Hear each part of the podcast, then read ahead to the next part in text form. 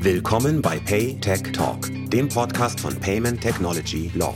Hier bespricht ein Team aus hochspezialisierten Anwälten von Aderholt München branchenrelevante rechtliche Fragestellungen und aktuelle Trends rund um Payment, Banking und IT. Hallo und herzlich willkommen zu einer weiteren Episode von äh, Paytech Talk. Ich glaube heute die Nummer 44. Hm, wir werden uns heute über ein äh, sehr, sehr spannendes Thema unterhalten. Ähm, es geht ähm, um die Umsetzung der fünften europäischen Geldwäscherichtlinie und in diesem Zusammenhang ähm, um eine Neuerung im Bereich äh, Kryptoregulierung. Zu diesem Thema habe ich äh, heute sehr kompetente Gesprächspartner einladen können. Da freue ich mich schon sehr darauf.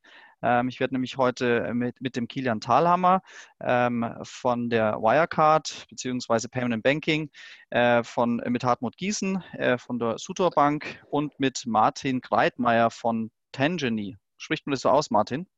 Ja, Tangeny oder Tangeny. Tangeny unterhalten. Ja, ich würde vorschlagen, stell euch doch einmal kurz vor, Kilian, wenn du vielleicht beginnen magst, dann Hartmut, dann äh, Martin, damit äh, unsere Zuhörer wissen, wer heute spricht und was ihr für einen Background habt. Gerne, Frank. Danke dir für die, danke dir für die Einladung für heute am Samstagnachmittag. Man sieht, das Thema äh, verspricht Spannung, sonst wären wir gar nicht am Samstagnachmittag zur Aufzeichnung, zur Aufzeichnung bereit.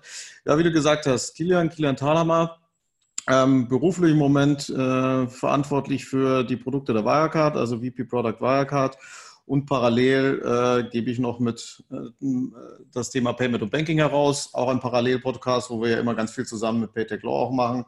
Und freue mich auf die Diskussionsrunde über das zwar eher rechtliche Thema, aber trotzdem ein Thema, das, glaube ich, in der normalen, äh, im normalen Markt auch große Relevanz erzeugen wird. Absolut. Vielen Dank, Kilian. Hartmut. Ja, Hartmut Giesen. Ich äh, mache seit 2012, 2013 das Fintech Business Development ähm, bei der Suterbank.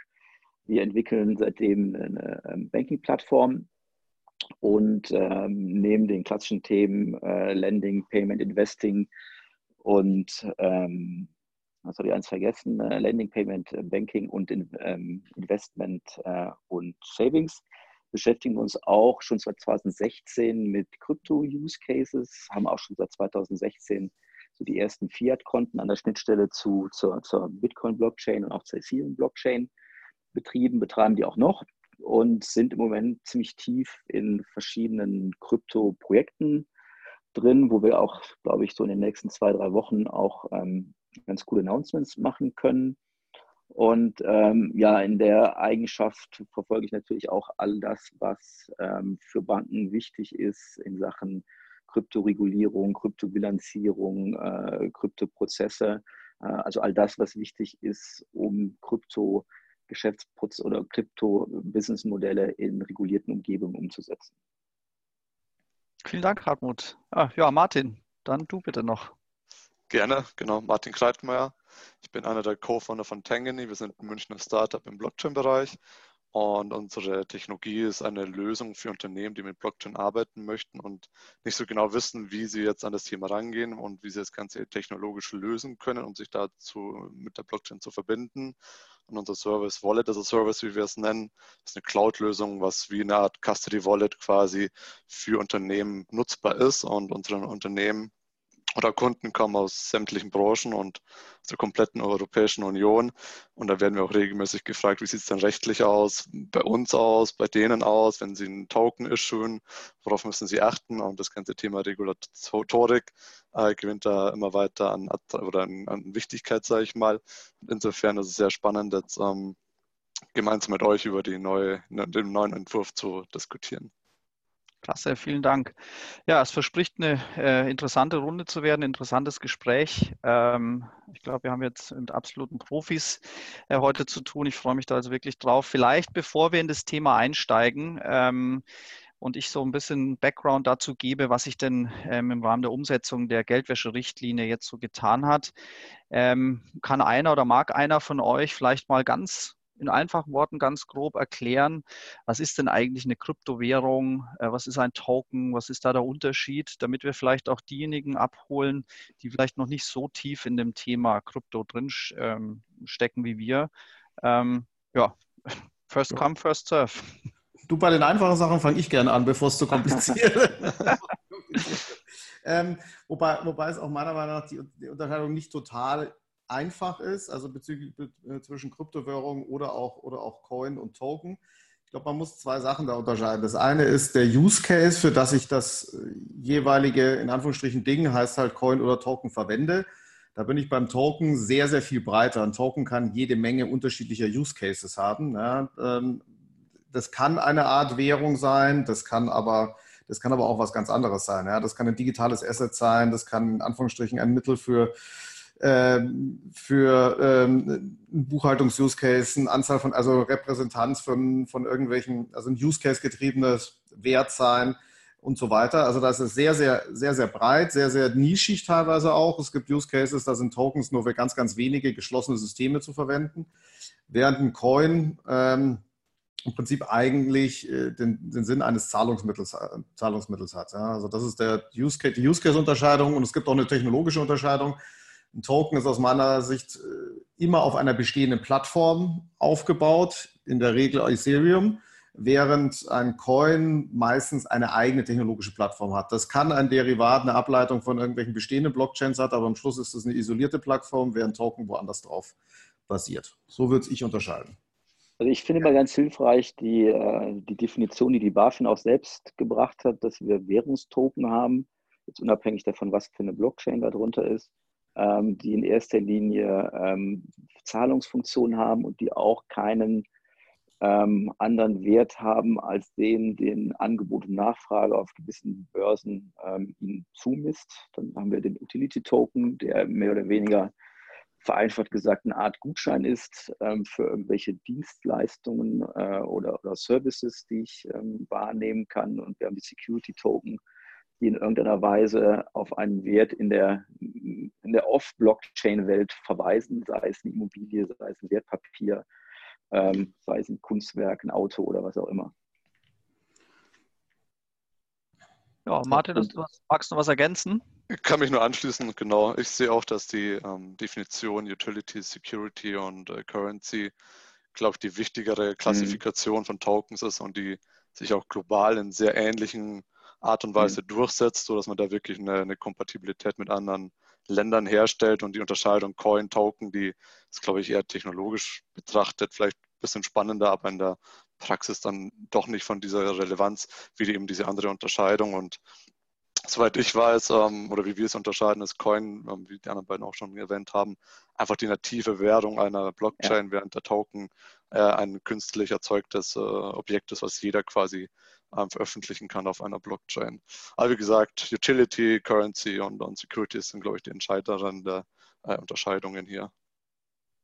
Klasse. Ja, vielen Dank für die Einführung. Ähm, ja, ich würde vorschlagen, ich mache mal einen ganz kleinen Ausflug in die Regulatorik. Ähm, da müssen wir ein kleines Stück abtauchen. Das, ich halte es kurz, weil ich weiß, es ist eher langweilig, um dann eben sozusagen äh, mit euch zu besprechen, was es denn für einen Impact möglicherweise auf die ganze Kryptoszene in Deutschland hat, ähm, ob es äh, gut, ob es schlecht ist, Vor- und Nachteile.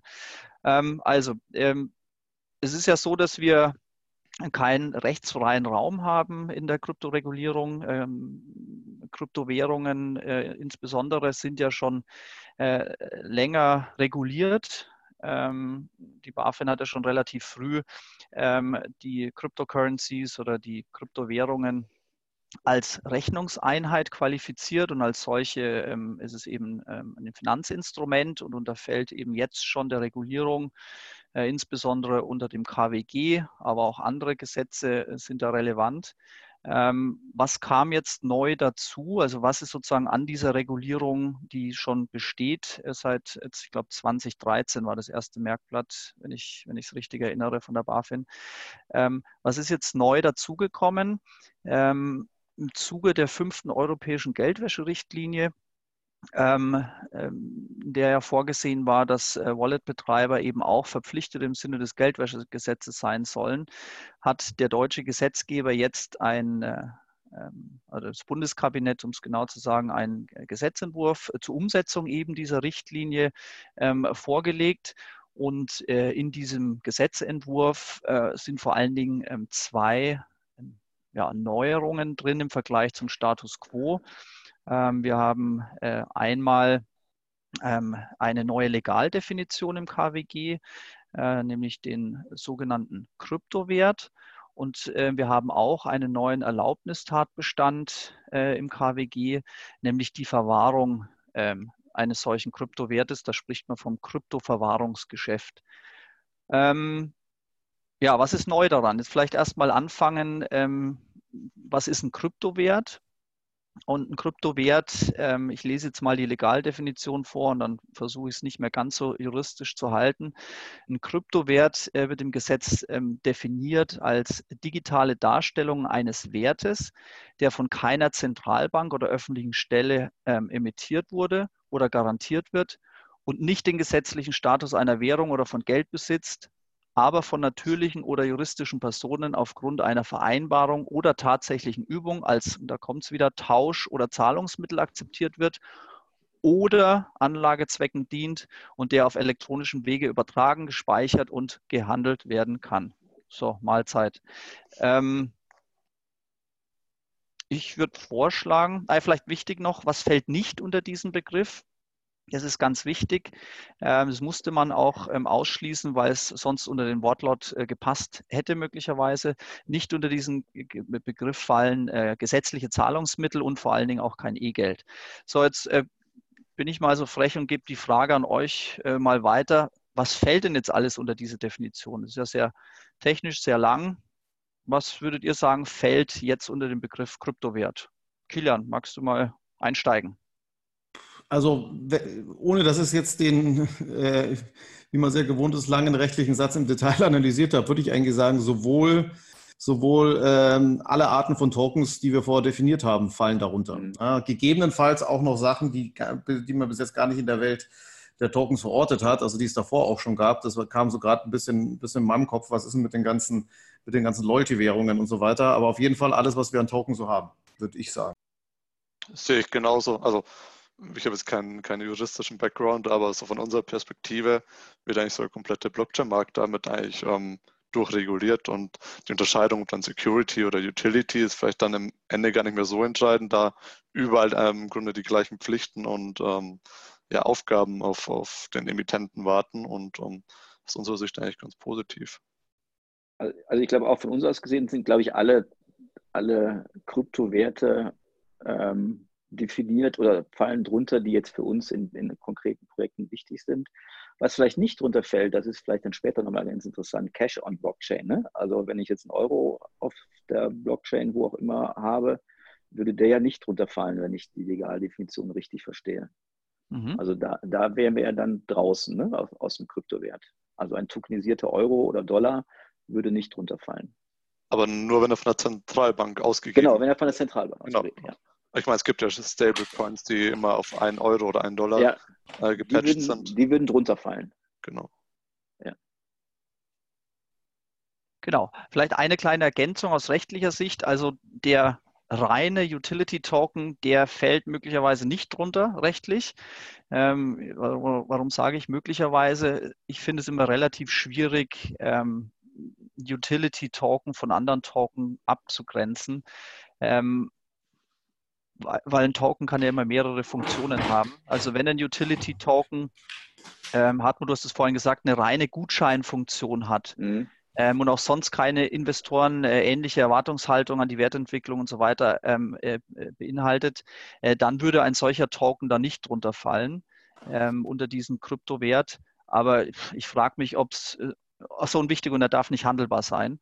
Ähm, aber ich frage mich, ob es diese reinen Token in der Praxis gibt. Vielleicht habt ihr ein Beispiel dafür. Ich habe keins parat, ähm, das ich einfällt.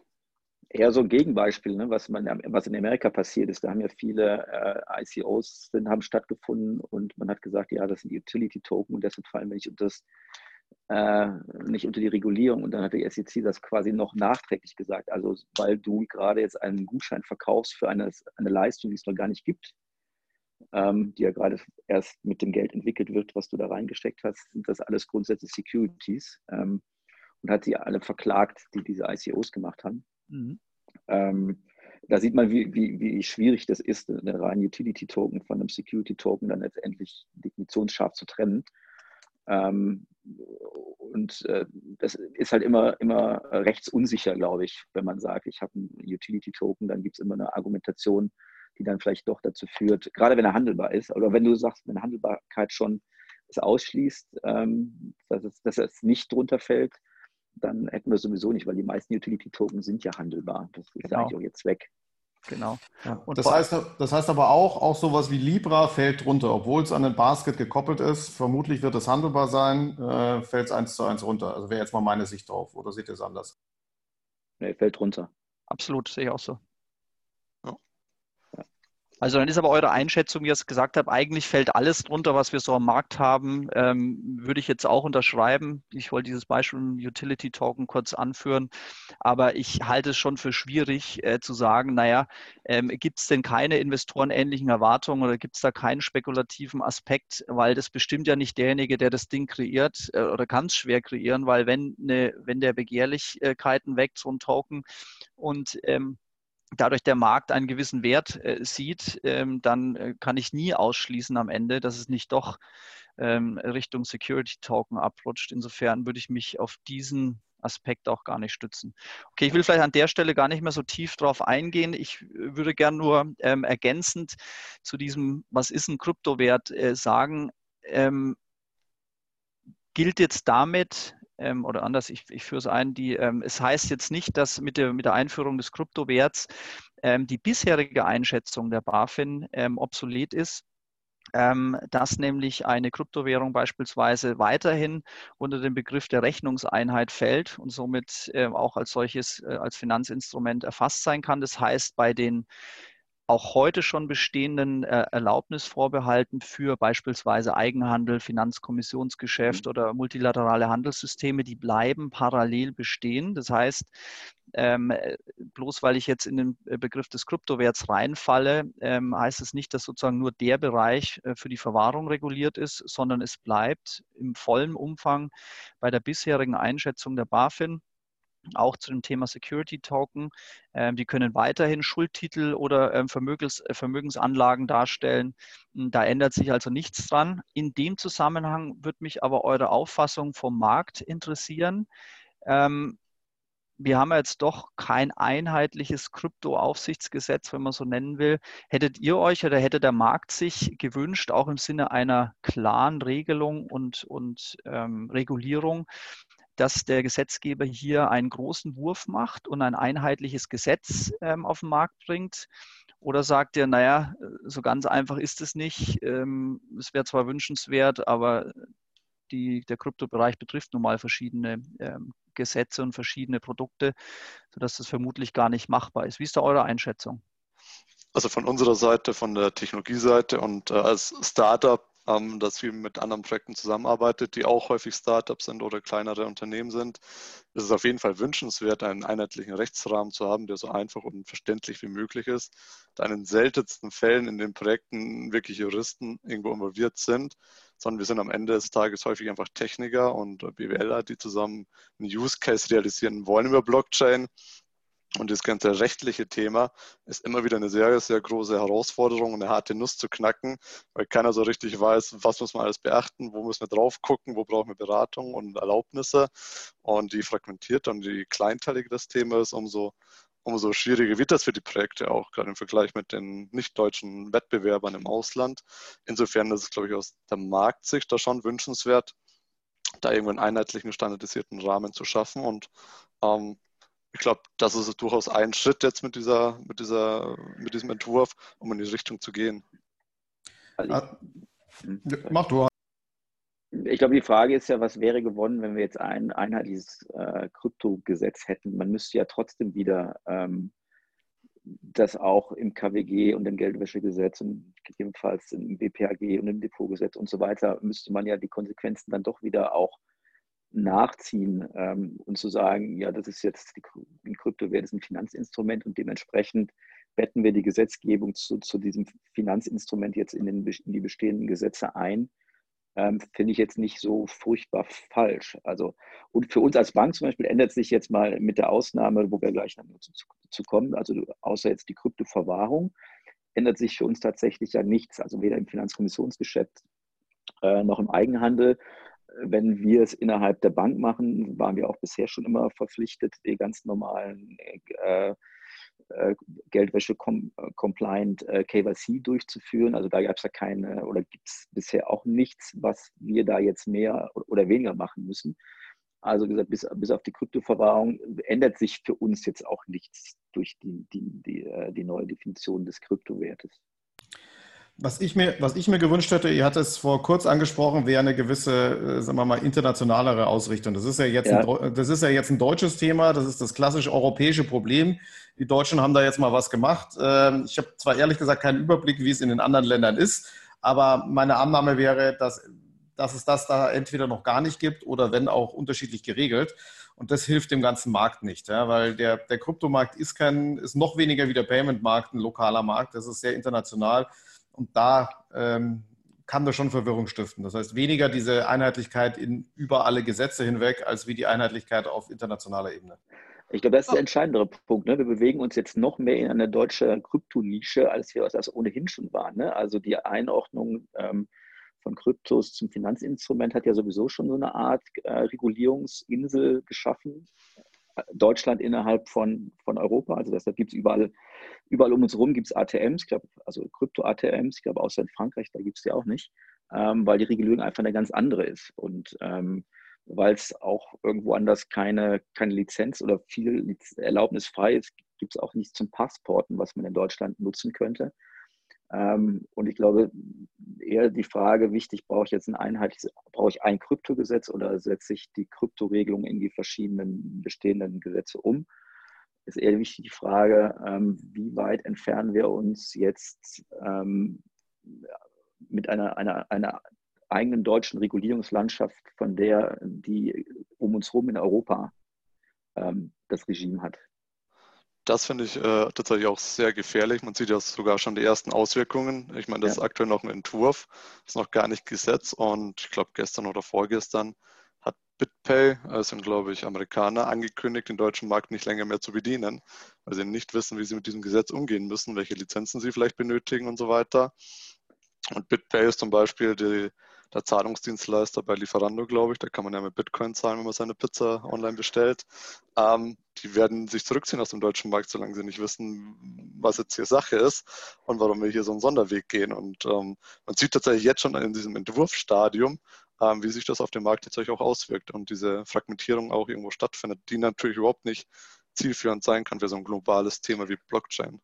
Naja, so, so, so, eine, so, eine, Exchange wie Kraken ist ja jetzt jede Chance genommen, jemals irgendwie eine deutsche Regulierung äh, oder eine deutsche Erlaubnis zu bekommen, so wie sie jetzt, also da sind halt ähm, die Wallets integriert. So, ne? Also wenn ich an Kraken bin, habe ich eben auch ein integriertes Wallet und wenn ich das Gesetz ernst nehme, ähm, darf eine Exchange das nicht machen. Ne? Also sie, mhm. müsste, sie müsste das Custody ähm, von der Börsengesellschaft trennen. Und so funktionieren die aber ja nicht. Ne? Also ob das jetzt ein Coinbase oder ein Kraken ist, da ist ja jetzt ja nicht so, ähm, zumindest mal, ich habe jetzt nicht den weiten Überblick, aber in der Regel gehört zu einer, zu einer Exchange auch immer ähm, ein, ein, Hot Wallet, was direkt dran ist, was, ja, was man ja auch braucht, um, um äh, entsprechende ähm, kurze Settlement-Zeiten zu bekommen bei der Volatilität der Kurse. Äh, und das würde ja äh, unter dem jetzigen Gesetz, wenn es so durchkommt, in Deutschland nicht funktionieren.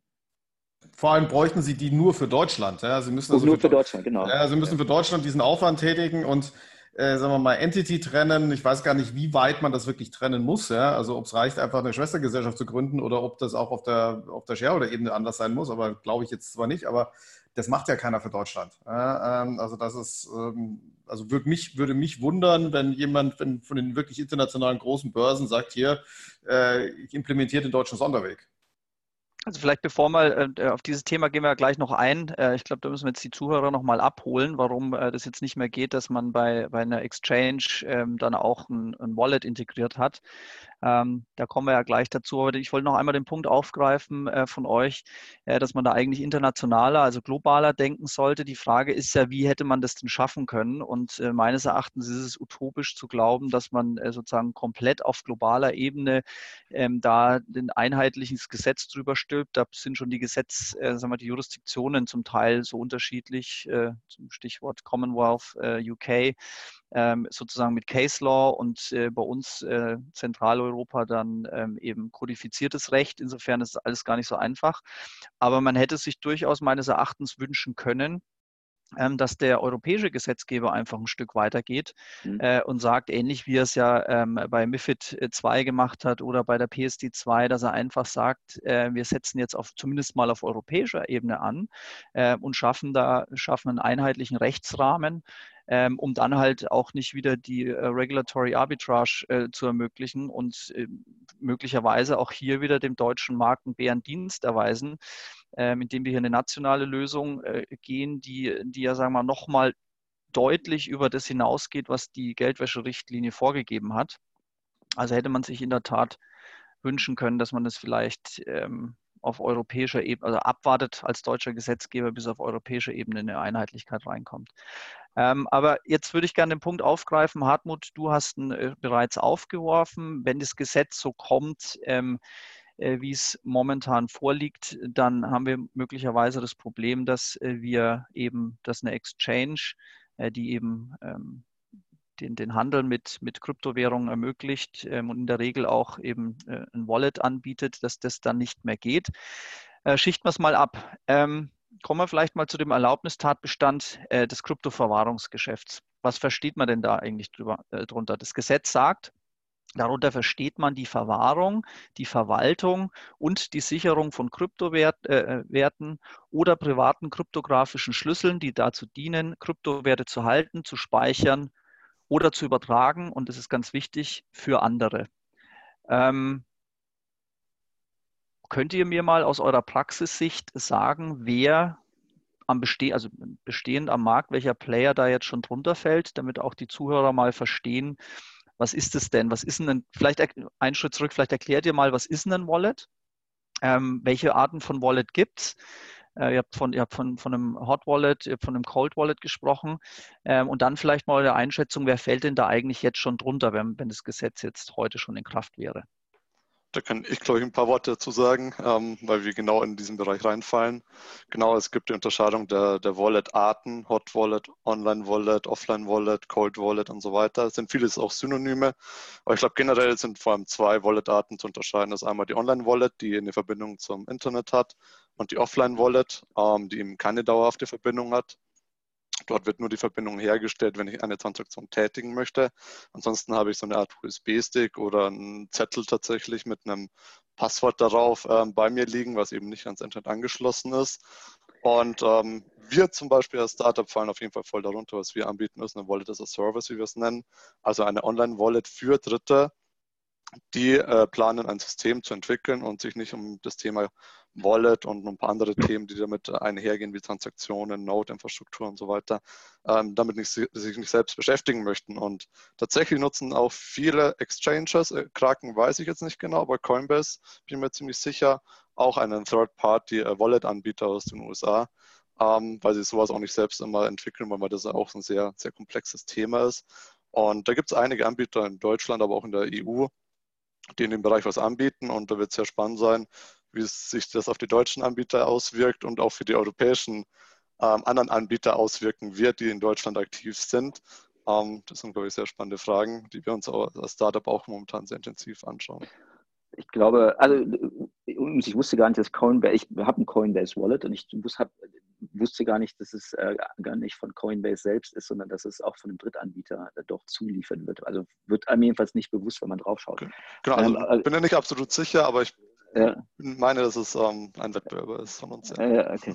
Ich glaube, wichtig ist, glaube ich, ähm, zumindest habe ich das jetzt mal auch, habe ich mir jetzt auch angelesen, weil ich jetzt nicht so aus, dass es wichtig ist. Wir hatten den Private Key. Ich glaube, solange der ähm, Nutzer den Private Key hat seines Wallets, ähm, dann fällt äh, derjenige, der dieses Wallet ähm, anbietet, ähm, glaube ich, nicht unter Kryptoverwahrer, dann ist er eben eher ein Software-as-a-Service-Anbieter, weil nämlich die, äh, weil nämlich die Verwaltung dann in, der, in den Händen des, des Nutzers liegt, weil er hat einen Private Key dazu. Ich glaube, es sind die Verwahrer gemeint oder die Wallet-Anbieter, ähm, die den Private Key nicht an den, an den Endnutzer rausgeben, sondern die eben den Private Key behalten. Dann kennt er den Nutzer den auch gar nicht, wie zum Beispiel auch bei einem äh, Coinbase Wallet, da kenne ich den Private Key gar nicht. Ähm, und das ist dann dies, diese, diese Art von Verwahrer, die fallen drunter. Ähm, so jemand wie BitGo, glaube ich, das ist ein amerikanischer Anbieter, wo ich den Private Key selbst habe, der würde wahrscheinlich nicht runterfallen, sondern das wäre dann eher ein Software-as-a-Service-Anbieter, der außerhalb der Erlaubnispflicht wäre. Oder einfach mal eine nicht juristische Vermutung, ja. Ja, oder Hardware as a Service, ja. Also wenn ich jetzt ein Tresor-Wallet ja, genau. oder irgendwie sowas ja, habe, genau. die sind, die sind Exakt, wahrscheinlich genau. raus, die sind raus. Ja.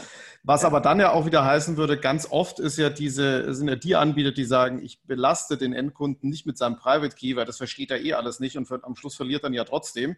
Äh, ja. Und ich mache jetzt eine ganz normale, in Anführungsstrichen, User Experience äh, und, und äh, sicher ist zwar anders ab, aber halt nicht über so eine äh, Public-Private Key-Geschichte, dass die ja benachteiligt werden in dem Fall, ja, weil sie eigentlich, genau, äh, die, sind die, sind, die sind drin weil sie eigentlich in Anführungsstrichen ja. mal dem Kunden was Gutes tun wollen, sagen, ich mache es dir einfach, den Zugang, lass, lass das mal mit dem Private Key. Äh, und die, die sagen, hier hast du den Private Key, ähm, drucke dir aus oder speichere ihn oder was auch immer und verlieren danach, die sind nicht drin. Ja. ja.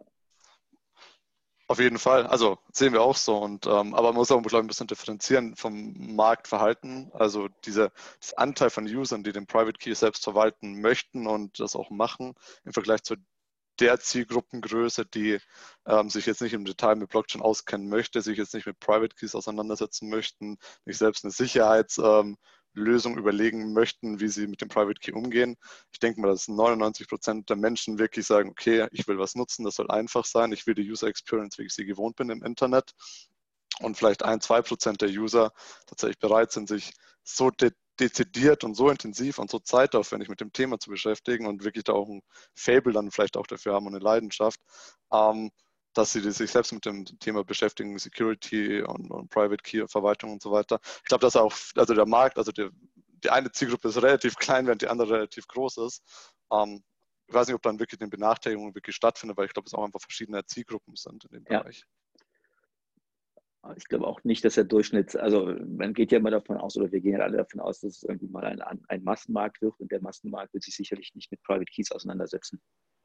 Genau, das meinte, meinte ich auch. Aber die Anbieter, ja. die für den Massenmarkt sind, also ich meine, vielleicht war das auch die Motivation ähm, des Regulators, die äh, werden stärker davon betroffen, als wie die Anbieter, die sich gar nicht auf den Massenmarkt ausrichten. Ja. Aber das ist ja auch ein Stück weit sinnvoll, wenn, also wenn man wirklich den Massenmarkt adressiert, dass man da auch eine gewisse Sicherheit hat, mhm. dass der Anbieter auch ähm, nicht irgendwo in, keine Ahnung, irgendwo auf einer Insel sitzt und ähm, morgens seinen Dienst offline nimmt und mit dem Private Keys verschwindet, sondern dass man da auch einfach eine gewisse regulatorische und rechtliche Sicherheit hat, dass hier wirklich ein seriöser Anbieter ähm, unterwegs ist, dem man auch äh, durchaus vertrauen kann, weil wir mhm. reden ja immer noch über eine sehr sensible Angelegenheit. Das Kryptoverwahrgeschäft ist ja schon ein, ein sehr, sehr intensiver Bereich oder sehr, sehr sensibler Bereich im Bereich der Blockchain und mhm. da braucht man einfach auch eine gewisse Sicherheit, dass hier nur seriöse Player am Markt sind. Ich, ich denke ja, vermutlich hat ja auch keiner, also wir aus Bankensicht ohnehin nicht, ähm, weil es uns jetzt auch ja nicht, nicht äh, betrifft und stört, ähm, in unserem Geschäftsmodell nicht, nicht, nicht betrifft. Ähm, die Regulierung an sich ist, war ja auch nicht, das wusste man erstens, dass das kommen würde, da war man sich auch relativ sicher. Ähm, und das kann man, also die meisten, denke ich mal, weil du, du hast es ja auch gerade schon ausgeführt, das ist ja auch generell sinnvoll, dass das reguliert wird. Aber ich glaube, das ist ja auch nicht das, warum da jetzt viel, äh, warum das so ein Furor ähm, äh, ausgelöst hat, äh, das Gesetz. Äh, nicht, also nicht die Regulierung an sich, sondern eigentlich eben diesen Zusatz. Und den kannst du vielleicht nochmal, Frank, wahrscheinlich am besten erläutern, was nämlich eben äh, außer der, der Erlaubnispflicht eben noch im Gesetz steht. Und das ist, glaube ich, für, den, für die Marktentwicklung fast noch wichtiger, als dass Kryptoverwahrer sich eine Erlaubnis holen müssen. Ja, absolut. Also ich sehe das auch so. Da war ja ein Aspekt, ähm, der auch anders war zu dem Referentenentwurf, eine echte mhm. Neuerung, Ähm, der Gesetzgeber sagt jetzt nicht nur, okay, ähm, Kryptoverwahrer müssen reguliert werden. Ich teile im Übrigen da die Auffassung, dass Regulierung auch Vertrauen schafft. Mhm. Äh, das hilft auch dem Markt zu wachsen, finde ich. Das ist der absolut richtige Schritt. Ähm, was ich aber nicht so ganz nachvollziehen kann, und da bin ich sehr gespannt, wie eure Meinungen dazu sind. Der Gesetzgeber sagt, ich darf die Erlaubnis zur Erbringung, äh, zum Betreiben des Kryptoverwahrungsgeschäfts nur dann erbringen, äh, bekommen, wenn ich keine andere erlaubnispflichtige Finanzdienstleistung oder Bankgeschäft betreibe. Soll heißen, jemand, der den, äh, die Kryptoverwahrung ausübt, darf sonst keine anderen Dienstleistungen aus dem, äh, die erlaubnispflichtig sind äh, unter dem KWG, ähm, erbringen. Und das sagt der Gesetzentwurf relativ schlank, ähm, dass das mit IT-Sicherheitsaspekten ähm, sozusagen aus, aus IT-Sicherheitsgründen äh, der Fall sein soll, dass eben da die Risiken nicht auf andere Finanzdienstleistungen oder Bankgeschäfte überschwappen. Ähm, wie steht ihr dazu? Also erstmal, welche Auswirkungen hat es aus eurer Sicht äh, für den Markt? Und ähm, ist es wirklich so, dass wir, dass wir da ähm, sicherheitsrelevante Aspekte haben, die, die, diese wirklich sehr strikte Trennung äh, zwischen der, der, der Finanzdienstleistung Kryptoverwahrungsgeschäft und den anderen Dienstleistungen unbedingt notwendig erscheinen lässt? Also vielleicht sage ich mal kurz, für uns berührt es jetzt tatsächlich nicht, aber als wir darüber nachgedacht haben, wie bauen wir unsere Blockchain-Krypto-Plattform aus, war der erste Gedanke eigentlich Custody anzubieten. Das war eine der Sachen, die wir uns wirklich sehr, sehr genau angeguckt haben, weil es da draußen ja schon einfach einen Bedarf gibt, ähm, Kryptos in regulierten Umgebungen ähm, zu speichern, zu verwahren weil ja viele ähm, institutionelle Investoren, die selbst wiederum reguliert ist, brauchen eine regulierte Umgebung, um ihre Assets zu, ähm, zu verwahren. Und den, den gibt es nicht oder gibt es nur sehr, sehr wenig. Und deshalb hatten wir das äh, als erstmal als sehr lukrative Opportunity gesehen, wobei wir dann aber auch tatsächlich aus demselben Grund erstmal davon abgesehen haben, wie jetzt im Gesetz steht, er war uns nicht zu risikoreich. Ähm, aber ich glaube, man, erstens, man hätte das anders regeln können. Man, es gibt ja auch eine, eine BAIT und es gibt eine MA-Risk, wo man äh, da gewisse Forderungen an IT-Systeme stellen kann, dass man die eben nicht, nicht mixt, dass man die trennt, wie auch immer. Das hätte man auch da tun können. Was man jetzt ja gemacht hat, man verbietet Banken quasi, das Custody-Geschäft anzubieten, es sei denn, sie machen es in einer Nebengesellschaft, was ja eigentlich schon ein Hammer ist. Äh, und auf der anderen Seite verbietet man ähm, Custody-Anbietern andere Dienstleistungen anzubieten, was durchaus für das ein oder also auch für, für Startups, die ich, die ich jetzt äh, auch direkt kenne, so zwei, drei, ähm, wo das Custody eigentlich so in das Geschäftsmodell ähm, integriert ist, dass man das ganz schlecht trennen kann. Also wer irgendwie so einen Sparplan oder sowas anbietet, also immer so, so Dienstleistungen, die jetzt so, so ein bisschen mehr advanced sind und die mehr so Richtung gehen, wie, wie legt denn jetzt der Normalmensch an, so mit Sparplänen und äh, in Portfolios, ähm, wo dann auch Kasse die sehr, sehr nah dazugehört, wie auch eben bei Börsen, wo wir das schon hatten. Die werden jetzt einfach äh, gezwungen, ihre Geschäftsmodelle zumindest mal prozessual zu überdenken, ne? also wie sie es dann jetzt hinkriegen würden. Von daher hat das schon ähm, einen ziemlichen Impact, glaube ich, für den Markt. Sehen wir genauso. Ähm, wir Startup ähm, bieten genauso eine Lösung an. Also wir, mhm. ich, wir können null nachvollziehen, ob sowas üblich ist oder warum das jetzt äh, in dem Entwurf drin steht. Ähm, aber aus unserer reinen ähm, Startup-Sicht finden wir es jetzt erstmal sehr positiv, ähm, da wir doch mit einigen Banken in Kontakt sind, äh, mit vier, fünf deutschen Banken die sich für unsere Lösung interessieren. Und mit dieser Entscheidung, oder wenn das so wirklich gesetzt werden sollte, sehen wir eher den Bedarf, okay, die können gar nicht selbst das entwickeln vielleicht oder müssten erstmal sehr viel ähm, ja, bürokratische Arbeit auf sich nehmen, um halt Tochtergesellschaften oder Zweiggesellschaften zu gründen, um es dann irgendwie angehen zu können, das Thema. Ähm, so aus, aus der reinen Sicht ähm, sind wir als Startup finden diesen Paragraphen eigentlich ganz, ganz angenehm, ähm, ohne zu wissen, warum er jetzt hier ist und äh, was eigentlich die wirklichen Gründe dahinter sind. Aber ist er wirklich oh. angenehm für euch? Ganz kurze ja. Rückfrage, weil zum Beispiel, ich gehe jetzt mal als, als Superbank. Wir haben ja als Superbank damals geguckt, okay, wo gibt es Custody-Anbieter? Gab es damals interessanterweise fast nur so in der Schweiz, das ist auch gar nicht so lange her. Hm. Ähm, wir können eine Lösung, wie ihr sie vielleicht äh, bietet, ich weiß jetzt nicht ganz genau, wie sie aussieht, wir können sie nicht einfach einkaufen. Ne? Wir können jetzt nicht sagen, ähm, wir ähm, integrieren sie quasi uns, also wir können sie nicht on-premise zum Beispiel nehmen, ne? sondern mhm. wir, wir, können euch nur ähm, in, im Wege des Outsourcing. Da muss man auch genau gucken, wie es dann am Ende dann funktioniert. Ähm, nur ähm, im Wege des Outsourcing an euch auslagern und euch als Entität eben als Unternehmen auch nehmen. Wir können nicht eure Technologie an sich kaufen. Mhm. Und das ist okay für euch, oder? Ähm, ja. Das ist tatsächlich eine gute Frage. Also ja. wie es am Ende dann sich konkret auswirkt in der möglichen Zusammenarbeit und so weiter, da muss ich gestehen, ich bin Techniker, ähm, ja. kein Jurist, ähm, da fehlt mir das tiefergehende Wissen. Mhm. Aber was wir jetzt schon sehen, ist halt Interesse von einigen Banken in Deutschland und wir als Startup wollen jetzt gar nicht in den Bereich andere Lizenzen ähm, zu, zu erwerben. Wir haben eine mhm. Roadmap, die sehr technisch ist und die in den nächsten Jahren auch noch sehr technisch sein wird. Und das mit dem Bereich Lizenzen und andere Sachen anzubieten, ähm, jetzt gar nicht so viel enthalten. Insofern ist diese Limitierung, die für uns jetzt erstmal stattfindet, stattfinden würde, jetzt nicht dramatisch. Und wie das aber in der Zusammenarbeit mit einer Bank äh, ist, ähm, ist natürlich eine sehr gute Frage. Und wenn wir dann quasi als eigene Identität auftreten müssten gegenüber dem Kunden, ist es nicht mehr so angenehm, als wenn wir wie aktuell wie im Hintergrund sein könnten, weil wir sind der Hintergrund also streng, oder eine Back. Genau, genau. Also streng genommen müssten, also nehmen wir an, wir würden euch einsetzen als unseren Custody-Dienstleister, dann müsste letztendlich der, der Kunde mit uns vielleicht einen, äh, einen Trading-Vertrag, also wir machen dann den, den, die Bitcoin-Beschaffung für welchen Case auch immer. Und er müsste dann gleichzeitig auch mit euch einen Vertrag haben, weil ihr das Custody dann für die äh, Kryptos übernehmen würdet, die wir zum Beispiel im, im Wege der Finanzkommission oder im Wege des Eigenhandels dann für ihn beschaffen.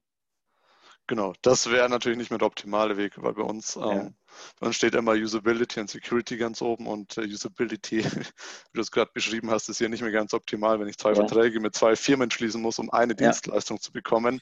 Das, das ist nicht der Weg, wo es eigentlich hingehen sollte. Ähm, gerade im Vergleich, wenn dann das Ausland eben das ganz anders anbieten kann, vielleicht in der Schweiz oder in Liechtenstein. Ähm, das ist insofern nicht der optimale Weg, ähm, da bin ich voll bei dir. Also ich wollte da auch, wollte, wollte auch genau dazu diesem Thema nochmal noch mal kurz was sagen. Also was ja da von der Regulatorik-Seite passiert ist, man bringt äh, bei einem Markt, der ja immer noch gerade entsteht, ja, und wo, wo wir gerade in der Phase sind, endlich Lösungen zu bieten, die einigermaßen massentauglich sind und die einigermaßen die User Experience im Sinne des Endkunden berücksichtigen, dass man genau da reingeht, wo auf der einen Seite natürlich man klar sagen muss, der Regulator will natürlich da rein, wo er alle in Anführungsstrichen erwischt. Auf der anderen Seite kommt jetzt hier natürlich Unsicherheit rein. Ich glaube, viele Modelle werden, müssen jetzt überlegen, will ich das Modell überhaupt noch machen? Weil ich kriege hier eine Hürde. Ja. Das trifft viele Startups, die gerade anfangen. Äh, ihr habt Sparpläne erwähnt, da gibt es x andere Sachen auch, die versuchen, die Kryptowelt mit Banking-Welt zu verknüpfen und integrierte Lösungen anzubieten. Die trifft das alles. Die haben vielleicht zusätzliche äh, Komplexität, die sie abhandeln müssen. Und da erreicht man meiner Meinung nach in Summe eher einen Nachteil, beziehungsweise äh, kommt man dann in die Diskussion rein, Regulator und innovationsfeindlich, find, finde ich. Fassen wir es mal zusammen. Also ähm, ich habe eingangs auch gefragt, was könnte denn der Hintergrund sein, warum der Gesetzgeber das macht? Weil eigentlich ist es ja, sagen wir mal, unter dem bestehenden Aufsichtsrecht in Deutschland, sagen wir, eher ungewöhnlich, dass man sagt, man darf nur eine eine einzige Dienstleistung erbringen und eben nicht alle, äh, nicht parallel dazu. Also warum trennt man hier so äh, strikt zwischen, der, ähm, zwischen dem Kryptoverwahrungsgeschäft und den anderen Finanzdienstleistungen, Bankgeschäften, wenn man, Hartmut, du hast es gesagt und die Auffassung teile ich, doch schon bestehende ähm, Mittelgesetze hat, äh, bei denen man sagen kann, wenn es wirklich nur IT-Themen sind, IT-Sicherheitsaspekte, dann bitte mache ich, knüpfe ich doch einfach die Anforderungen beim Kryptoverwahrungsgeschäft an diese, an, an, an die Byte, du hast es genannt, oder MRISC und sag halt, du musst halt äh, für eine gewisse Infrastruktur sorgen, wenn du parallel dazu auch andere Geschäfte betreiben willst. Also nochmal die Frage hier, wieso macht der Gesetzgeber das? Was, was, ist, was könnte dahinter stehen? Also ich glaube schon, also wenn man, also die, die, die Begründung ist ja wirklich sehr schlank, ne? die, die im, im äh, Entwurf steht. Also die, die ist ja fast, fast äh, ja, kann gar nicht sagen. Also das ist eigentlich fast keine Begründung. Ne? Also, aber ich, man kann sich ja schon mal ausdenken, also ich sag mal, wir haben jetzt als Suterbank irgendwie, weiß ich nicht, drei Milliarden Assets under Management in, in Wertpapier, hauptsächlich in Fonds. Ähm, dass die irgendwie durch einen Hack verloren gehen, ist unmöglich. Ne? Geht eigentlich, geht gar nicht.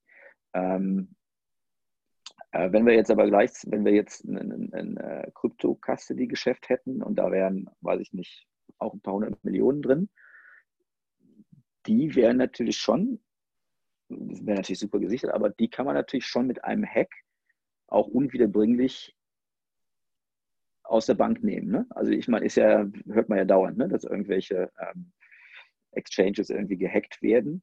Warum die auch immer gehackt werden. Und sicherlich kann man auch äh, einen ein Kryptospeicher nahezu äh, un, unhackable machen.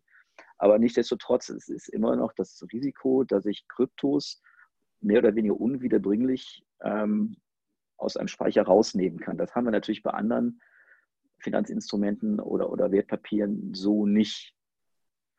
Und ähm, von daher könnte ich mir vorstellen, dass das schon irgendwo einen, ähm, ein, ein Beweggrund ist, oder hat man sicherlich darüber nachgedacht, was passiert, wenn eine Bank wirklich ein Opfer eines Hack wird und da verschwinden auf einmal Vermögenswerte äh, in dreistelligen oder noch höheren ähm, Werten.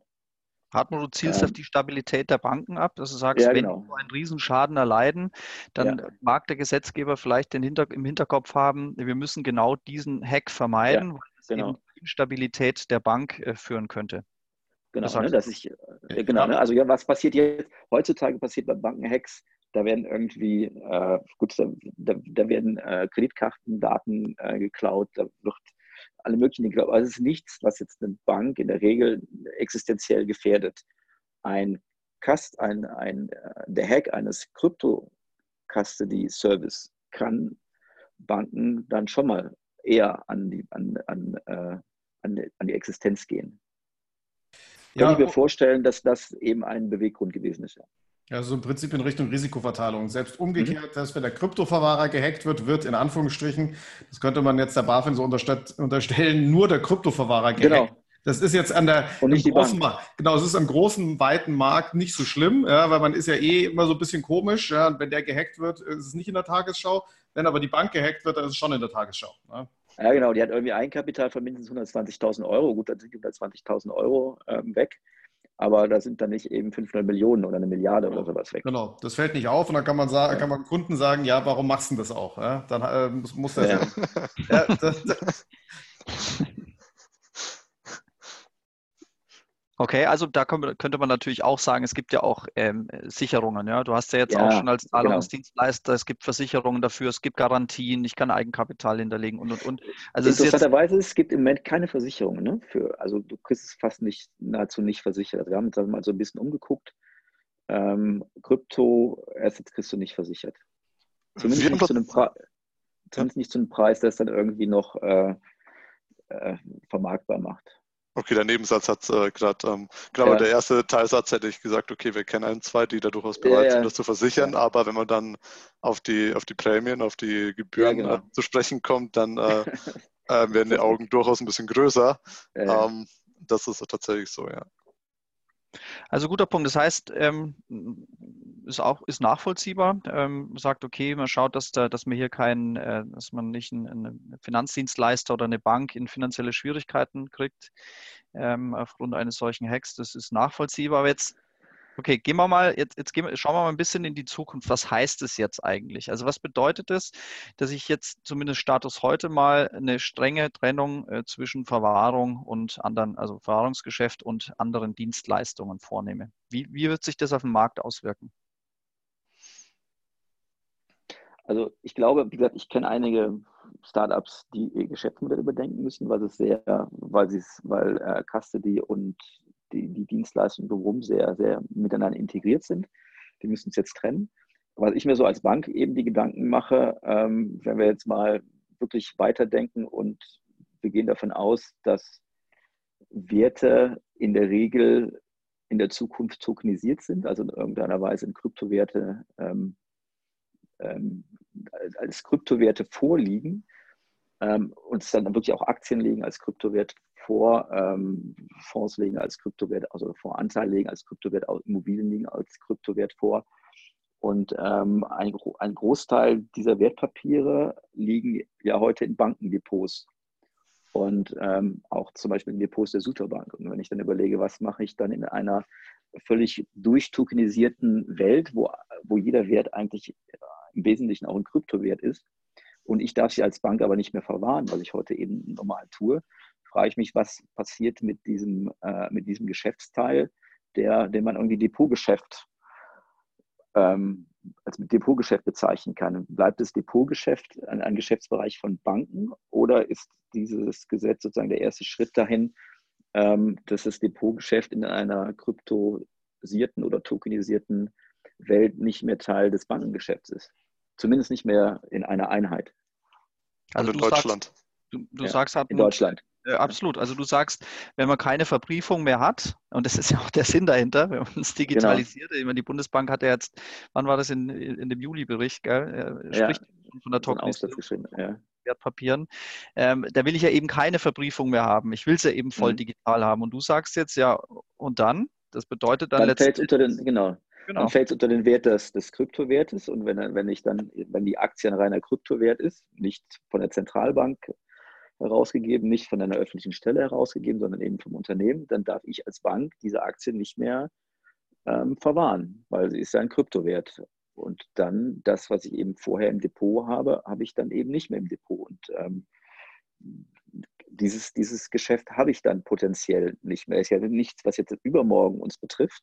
Aber wenn ich jetzt gerade so eine Sutobank, die irgendwie 100 Jahre existiert und die auch nochmal 100 Jahre existieren möchte, und die dann überlegt, okay, wie sieht es in 20 Jahren aus, ist das schon durchaus eine Sache, die jetzt mal so als Langfristtrend äh, oder als Langfristentwicklung sehr zu überdenken ist. Wo, wo ist das Geschäft dann eben?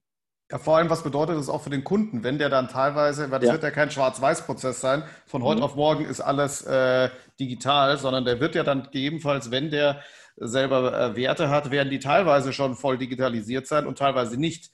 Ja, dann kann, kann ihm seine Bank nur sagen, ja, den Teil kann ich noch verwalten, den anderen nicht. Ja, genau. So, so, und dann sagt er auch so, ja, vielen Dank auch. Äh, wie soll ich das handeln? Brauche ich jetzt 20 neue Depots. Ja. Ja, und ja. vor allen Dingen vielleicht auch der Stichwort, das ist ja ein klassisches Bank, äh, Bankdomain, Bankgeschäft. Ähm, meint ihr, der Gesetzgeber hat äh, den Aspekt gar nicht gesehen oder sagt er so, äh, wir sind jetzt super fortschrittlich, ähm, äh, wir wollen ja gerade, dass nicht mehr alles bei den Banken ist. Ähm, wir machen jetzt, wir nehmen den Banken jetzt einen klassischen Teil des Geschäfts weg und geben das jetzt äh, dem Martin, der sowieso eine viel bessere mhm. Technik hat als, als Banken und ähm, also alles ne, zugespitzt. was, ist da der, was ist da der Hintergrund? Ja, weil das ist ja in der Tat, Hartmut, was du sagst. Mhm. das hat ja durchaus einen Shift in der in der ähm, äh, in, also vom Bankgeschäft, also von den Banken weg, klassisch, zu den modernen Unternehmen, zu den Verwahrern. Das hat ja durchaus Interessanterweise ist ja eigentlich, dass äh, eigentlich die, das kommt jetzt dem Gründungsmythos des, des Bitcoin ganz nah an, ne? eine bankenunabhängige Welt, äh, eine Kryptowelt zu machen. Äh, zwar nicht regulierungsfrei, aber zumindest bankenfrei. Zumindest mal, wenn, man's, äh, wenn man das Gesetz jetzt äh, ganz ganz genau äh, auslegt und, und es äh, einfach in die Zukunft projiziert.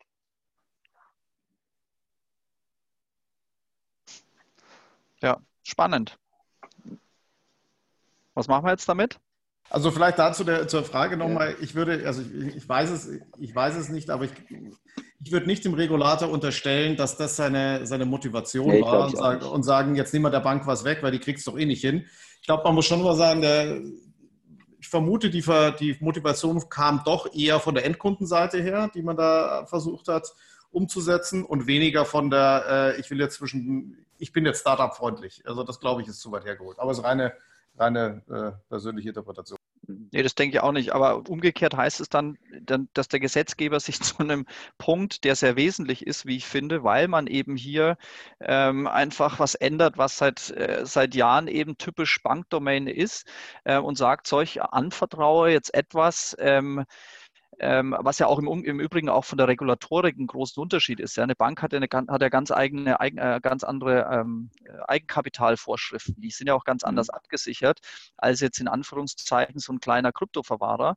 Und wenn ich jetzt äh, die, die Zukunftsvision von Hartmut aufgreife, würde das bedeuten, dass der Gesetzgeber sich keine Gedanken dazu gemacht hat, wie er denn einen, einen signifikanten Teil des typischen Bankgeschäfts den Banken wegnimmt und damit äh, zu den neuen, in, in Anführungszeichen, Krypto- Anbietern rüberschiftet, die bezogen auf die, äh, auf die Eigenkapitalvorschriften und auch auf, auf andere Absicherungen äh, eine ganz andere Grundlage haben als eine Bank, als eine Vollbank.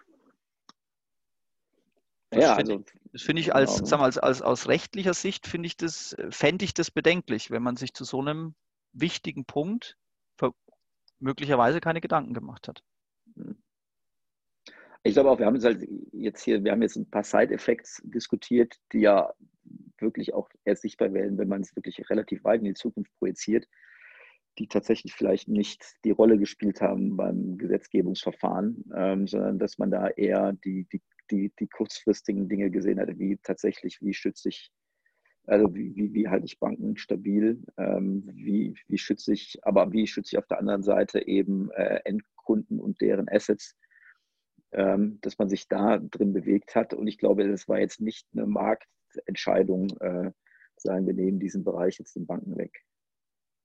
Aber wie gesagt, die, die Langfrist, äh, man weiß ja auch nicht, was in, fünf, in den nächsten fünf Jahren noch an an Gesetzen kommt dazu. Also es ist ja jetzt auch nur eine Augenblicksbeobachtung, wo man sagt, ja, okay, absolut. wenn das jetzt so bleibt, wenn das jetzt so bleibt und ich projiziere das 15, 15 Jahre weiter, dann kann ich folgende Entwicklung äh, absehen. Das heißt ja aber noch lange nicht, dass es dann vielleicht doch mal eine europäische Regelung gibt, ähm, wo es dann entsprechend wieder auch umgeändert wird. Vielleicht nochmal aufgreifend äh, hier, äh, Martin, an die Frage an dich als äh, Startup-Unternehmer. Ähm, du hast ja am Anfang, äh, wenn du ein Unternehmen gründest, äh, jetzt weiß ich von dir, dass ihr da relativ äh, viel eigenes Eigenblut reingesteckt habt, sehr bootstrapped unterwegs seid. Ähm, ihr habt wahrscheinlich total Lust drauf, das meiste eures euch zur Verfügung stehenden Geldes dann dem Anwalt zu zahlen, damit er für euch so eine Erlaubnis beantragt. Mhm. Ähm, das ist wahrscheinlich die Prio 1. Wie siehst du das denn als, als äh, Startup-Unternehmer? Ähm, ich weiß aus der Branche, wir haben einige Startups. Ähm, es ist durchaus, und das sagen wir auch in der Regel sinnvoll, erstmal mit einem Kooperationspartner wie der Wirecard oder Suterbank zusammenzuarbeiten, die den regulatorischen Schirm gibt, äh, mhm. weil man dann eben erstmal sozusagen sein Unternehmen aufbauen kann. Man kann das Business skalieren. Und wenn man dann soweit ist, sagen wir, wenn man aus den Kinderschuhen raus ist, äh, dann macht es natürlich Sinn zu sagen, okay, jetzt gehen wir den Schritt, ähm, jetzt holen wir uns eine eigene ähm, Erlaubnis, damit mir die Wirecard oder die Suterbank nicht ständig äh, reinredet redet und mir erzählen will, wie ich mein Geschäft äh, machen soll. Ähm, wie siehst du das als Startup-Unternehmer? Findest du das, ähm, also findest mhm. du die Möglichkeit, dass du jetzt äh, sag mal, primär erstmal nicht auf Banken zurückgreifen kannst? Ist das ein, für euch ein Nachteil? Wie stehst du dazu? Das ist tatsächlich ein Stück weit ein Nachteil. Genau, wir sind momentan bootstrapped. Wir haben eine verschiedene Förderung vom Bundeswirtschaftsministerium und vom, vom Freistaat Bayern. Sprich, also wir sind knapp kalkuliert ähm, und müssen aus den Umsätzen, die wir wirtschaften, quasi das weitere, die weitere Entwicklung finanzieren. Ähm, haben jetzt gerade eine, eine, Runde gestartet, um ein bisschen Geld einzusammeln. Aber genau dieses, diese klare Trennung, dass wir nicht mehr so nah an mögliche Bankpartner ranrücken könnten, wäre natürlich durchaus ein Nachteil, ähm, weil das durchaus etwas war, was wir angestrebt haben zu sagen, okay, wir suchen uns einen Bankpartner aus den Gründen, wie du gerade gesagt hast, weil einfach schon viel Wissen und Erfahrung vorhanden ist im Bereich Geldwäsche, was muss man beachten, wie setzt man Prozesse auf, ähm, wie geht man mit dem Thema um, aber auch dieses Thema Lizenzen und so weiter. Ähm, da ist halt aber auch die Frage, inwieweit uns deutsche Bankpartner versperrt sind oder tatsächlich generell Bankpartner versperrt werden. Ähm, das weiß ich nicht, da bin ich jetzt kein Jurist. Kann ich gleich ähm, was dazu sagen? Gerne, sehr spannend. Ähm, aber das wäre tatsächlich natürlich ein Nachteil einmal für uns, äh, aber auch für den deutschen Markt und für die deutschen Startups, ähm, weil sie dann einfach diese Nähe nicht haben. Und das ist ja der natürliche Partner, wenn man sich überlegt, man ist ein Krypto-Startup im Bereich der Verwahrung oder äh, im Bereich der, der Kryptowährungen. Da gibt es wenig Branchen, die natürlicher dazu passen als Partner als der Finanzbereich. Und das wäre natürlich schade, wenn hier ähm, so zwangsmäßig so, so ein Keil dazwischen getrieben wird, dass die beiden nicht mehr miteinander reden dürfen. Zumindest mal die rein, die rein lokalen nicht mehr. Also es spielt dann den globaleren Banken natürlich in die Karte, weil die können dann natürlich, die sind ja auch lizenzmäßig anders aufgestellt und äh, können da flexibel agieren. Ne? Ich sag mal, also es macht einfach eine bestimmte Methode des White Table Banking unmöglich. Ne? Also wir machen das ja auch in den Krypto-Projekten, in denen wir im Moment drin stecken. Da geht es äh, halt um, um äh, Krypto-Eigenhandel, den eben Startup nicht, den man eben lizenzerlaubnisfrei nicht, nicht machen darf. Da braucht man halt eine KWG 32 Lizenz für. Und eine typische ähm, Mechanismus des White Label Banking ist ja, wir übernehmen das Geschäft und, und sourcen es an, den, an das eigentliche Startup aus. Und das macht man dann halt, das, äh, guckt man an, wie, wie, man das kommunikativ darstellen kann, dass das Startup da eben trotzdem im Vordergrund steht, aber wir eben die Systeme dann auch entsprechend kontrollieren. Das geht in dem Bereich eben einfach nicht, weil wir das Geschäft ja nicht übernehmen dürfen, weil als Bank ist es uns eben verboten, das zu machen. Also diese Art von White Label Banking Methode funktioniert im Bereich Kryptoverwahrung nicht von Hartmut, du, ihr habt ja alle das auch schon angesprochen, ähm, es macht ja durchaus auch Sinn, ja, dass man in einem, äh, mit einem Startup, in, einem, in, einer, in einer Early Stage, ähm, ja, es gibt ja auch Mehrwerte, dass man sagen kann, wir können dir als Bank einfach ein paar Themen mitgeben und dich guiden, äh, ähnlich wie es vielleicht ein Angel machen würde, ähm, eben in einem Bereich, äh, wo das Startup äh, in der Regel noch keine Erfahrungswerte hat ähm, und schneidet dann gerade in so einem äh, technologischen ähm, ähm, Geschäft und gerade jetzt mit diesem Kryptobereich, schneidet eine, eine Möglichkeit ab, wie man sozusagen eine Kooperation, die für beide Seiten sinnvoll ist, ja. Ähm, einfach nicht mehr möglich macht. Also genau. zumindest jetzt mal Status jetzt. Ich meine, Bank kann natürlich auch ähm, dann ausgründen, ähm, und kann, ähm, äh, kann dann eine, ein Kryptoverwahrer werden. Aber jedenfalls mal jetzt für eine Übergangszeit äh, wird man da nicht so schnelle Lösungen bauen, vermutlich. Und so einfach ist es auch nicht. Also das ist, mag halt für eine große Bank sein mit irgendwelchen unendlich großen äh, Rechtsstäben alles einfach sein. Ja, ich glaube aber für die mittelständischen Banken, jetzt wie Sutor, ähm, Solaris vielleicht auch, gut, die haben, sind auch ein bisschen größer schon, ist es nicht mal eben so gemacht, dass man jetzt mal eben so äh, eine Ausgründung macht und äh, die mit Kapital versorgt und auch entsprechenden Köpfen versorgt. Also wenn ich das jetzt mal bei uns betrachte, also ich sehe jetzt nicht, dass wir dann äh, jetzt auch ja nur für einen Zweig, von dem man gar nicht genau weiß, wird der jetzt erfolgreich oder nicht, dass wir dann mal eben so eine Gesellschaft ausgründen würden. Also vielleicht auch ein rechtlicher Aspekt dazu, Hartmut, in der Tat. Also es ist ja. erstmal es ist einmal ein Ressourcenthema, es ist ein Geldthema, aber es ist vor allen Dingen auch eine Voraussetzung des Erlaubnisverfahrens. Du musst, wenn genau. du ein, äh, eine Erlaubnis bei der BaFin beantragst, musst du der BaFin durch Planzahlen nachweisen, dass du ein nachhaltiges Business, einen nachhaltigen Business Case mhm. hast. Das heißt, äh, einfach gesagt, du musst halt einfach mehr verdienen, als du Ausgaben hast. Und wenn du diesen mhm. Business Case nicht ähm, äh, schlüssig darstellen kannst mhm. und bei einem Startup, und es wäre dann ein Startup, äh, wenn du eine Ausgründung machst, hast du ja auch keine mhm. Zahlen aus der Vergangenheit. Das, ja, das heißt, geht, du musst. Das geht nicht. Das geht de facto ja. nicht. Ja? ja? das geht, ja. weil, weil nachhaltig, wenn du keine Vergangenheitszahlen hast, ich, ich habe das selber zweimal mit der BaFin durchgemacht, vergiss es. Das, es ist schwierig und dann, äh, und dann vielleicht auch mal, ähm, wenn du jetzt im B2C-Bereich tätig bist, vielleicht B2B, Martin, da kannst du noch was sagen, ist ja vielleicht noch mal was anderes. Aber welcher Nutzer ist denn bereit, nur für die Verwahrung, ähm, nur für die Verwahrung seiner Kryptos Geld zu äh, bezahlen? Mhm. Ähm, da hat man doch auch einen Nachteil, Wettbewerbsnachteil im Vergleich zu Unternehmen im Ausland. Oder wie seht ihr das?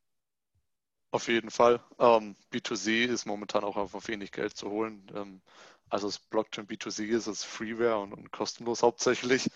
Ähm, da ist wenig Zahlungsbereitschaft. Das haben wir uns auch damals angeschaut, als wir losgelegt haben. Welche Zielgruppe adressieren wir mit unserer Lösung? Ähm, haben wir ganz klar gesehen, B2C ist nicht viel zu holen, deswegen B2B. Aber da sehen wir dann durchaus auch Zahlungsbereitschaft und Interesse und auch den Bedarf an technologischen Dienstleistungen, wie wir sie eben im Angebot haben. Ähm, aber das Thema Nachhaltigkeit können wir als Startup natürlich auch nicht, also nicht darstellen. Wir sind ein Jahr alt. Finanzieren uns aus dem laufenden Geschäft. Da ist wenig mit Nachhaltigkeit. Also wir, wir, wollen ja auch wachsen und wir müssen ja auch wachsen, um nicht abgehängt zu werden im globalen Vergleich. Und insofern müssen wir auch viel investieren und Nachhaltigkeit ist gerade nicht die oberste Priorität, sondern erstmal wachsen und ähm, natürlich organisch oder im Kern vielleicht nachhaltig zu sein, aber mit Marketing und so weiter eben die Zahlen doch ein Stück weit äh, dann eben so weit überreizen, dass es halt sich so weiter eben selbst tragen kann. Und ähm, das ist schon eine spannende Herausforderung auf jeden Fall. Mhm. Absolut. Vielleicht mit Blick auf die Uhr. Ich glaube, wir sind jetzt schon eine gute Stunde unterwegs. Mhm. Wenn ihr jetzt, der Gesetzgeber ruft bei euch an und sagt, so, ihr habt jetzt meinen Gesetzentwurf gelesen. Äh, wenn ihr jetzt einen Wunsch frei äh, hättet, ähm, was wäre der? Also bezogen auf diese strikte Trennung zwischen ähm, ähm, Kryptoverwahrung und andere Finanzdienstleistungen. Wer der Wunsch ähm, passt, alles Bene aus den genannten Gründen, äh, hat ja nicht, ist ja nicht alles nachteilig. Hartmut, du hast ja gesagt, äh, IT-Sicherheitsrisiken könnten ja äh, durchaus, also es könnte durchaus äh, Sinn machen, äh, dass man sagt, um die Stabilität der Banken nicht zu gefährden, ähm, äh, macht es schon Sinn, dass, es, ähm, dass man es trennt. Ähm, Würdet ihr sagen, okay, wir lassen es bei der Trennung oder lieber Gesetzgeber, ähm, das ist nicht wirklich durchdacht, äh, nimm den Teil zumindest mal raus und überleg dir, wie du die Lösung eher über, über die Byte oder Emma Risk hinbekommst. Kilian, vielleicht du zuerst. Ich würde, äh, Ich würde erstmal nochmal das Thema Internationalität reinspielen und sagen, lieber, lieber Regulator, guck doch mal, ob du das Thema nicht wenigstens äh, europaweit hinkriegst, um diese Komplexität oder diesen, diesen Unsicherheitsfaktor rauszunehmen. Ähm, das wäre mein erster Wunsch. Ich habe ja nur einen. Ich gebe dir noch einen. Ich bin gespannt. nee, nee, nee, nee, nee, kriegen die anderen. Die anderen Wünsche kriegen. Hartmut. Also ich bin ja bei Kilian, ich glaube, das ist auch ein Punkt. Ich meine, wenn, wenn es dann ein Level Playing Field gäbe, europaweit, das ist ein europaweite Regeln, dann sähe es ja wieder was, anderes aus. Aber mein einer Wunsch wäre, ich denke mal, dass die, die Regulierung, so wie sie ist, ist durchaus sinnvoll, aber die Trennung von Kryptoverwahrung von allen Finanzdienstleistungen halte ich nicht so klug. Also raus damit. Ja. Martin. Ähm, auch auf jeden Fall die Europäisierung oder die Standardisierung im europäischen Raum und im Bereich der Trennung das Ganze vielleicht nochmal ein Stück weit aufzuweichen. Aus unserer Perspektive natürlich wäre es wünschenswert, weiterhin als White-Label-Lösung integriert werden zu können. Ähm, so insofern könnte man da nochmal ein Stück weit ähm, das Ganze aufweichen, bestimmt. Es kann ja auch sein, dass das noch irgendwie aus in irgendwelchen Bestimmungen kommt, dass es dann nicht so äh, harsch rüberkommt, wie es jetzt so im Gesetz steht. Aber gut, das muss man jetzt hm. mal, mal sacken lassen. Cool. Also, wie gesagt, Blick auf die Uhr. Ich glaube, ihr wollt jetzt auch langsam den Grill anschmeißen, so wie ich. Ähm, es war ein wirklich sehr interessantes Gespräch. Ich hoffe, wir konnten so ein bisschen Klarheit äh, dazu bringen, was äh, denn mit diesem neuen Gesetz am Markt an Impact äh, eintreten kann. Ich denke, das wird nicht das letzte Mal gewesen sein, dass wir zu diesem Thema ähm, gesprochen haben. Äh, Hartmut, du hast jetzt auch schon gesagt, von euch kommt demnächst auch ein paar coole Announcements. Vielleicht können wir dann ähm, in diesem Zusammenhang nochmal ein Follow-up machen. Auf jeden Fall ähm, möchte ich mich bei euch bedanken. Ähm, es war ein sehr interessanter, äh, kurzweiliger Podcast, wie ich finde. Und ja, herzlichen Dank, dass ihr heute dabei wart. Danke für die Einladung. Danke dir, Frank. Danke euch. Danke. Gerne. Danke. So, wenn, es, äh, wenn euch äh, der Podcast heute wieder gefallen hat, würden wir uns natürlich über ein äh, schönes Rating ähm, bei iTunes äh, freuen. Ähm, gern auch wie immer der Aufruf, äh, sollte, sollte, solltet ihr Fragen oder Anregungen ähm, zu diesem Thema oder andere Themen haben, dann pingt uns an auf den bekannten Kanälen. Wir greifen die Themen dann gerne auf und behandeln die im Blog oder und oder im Podcast. Genau. Das war's für heute. Herzlichen Dank. Bis bald. Ciao. Ciao. Ciao. Das war Pay Tech Talk, der Podcast von Payment Technology Law. Schön, dass Sie heute dabei waren. Weitere Informationen zu Payment, Banking und IT finden Sie auch auf paytechlaw.com und in unserem Newsletter.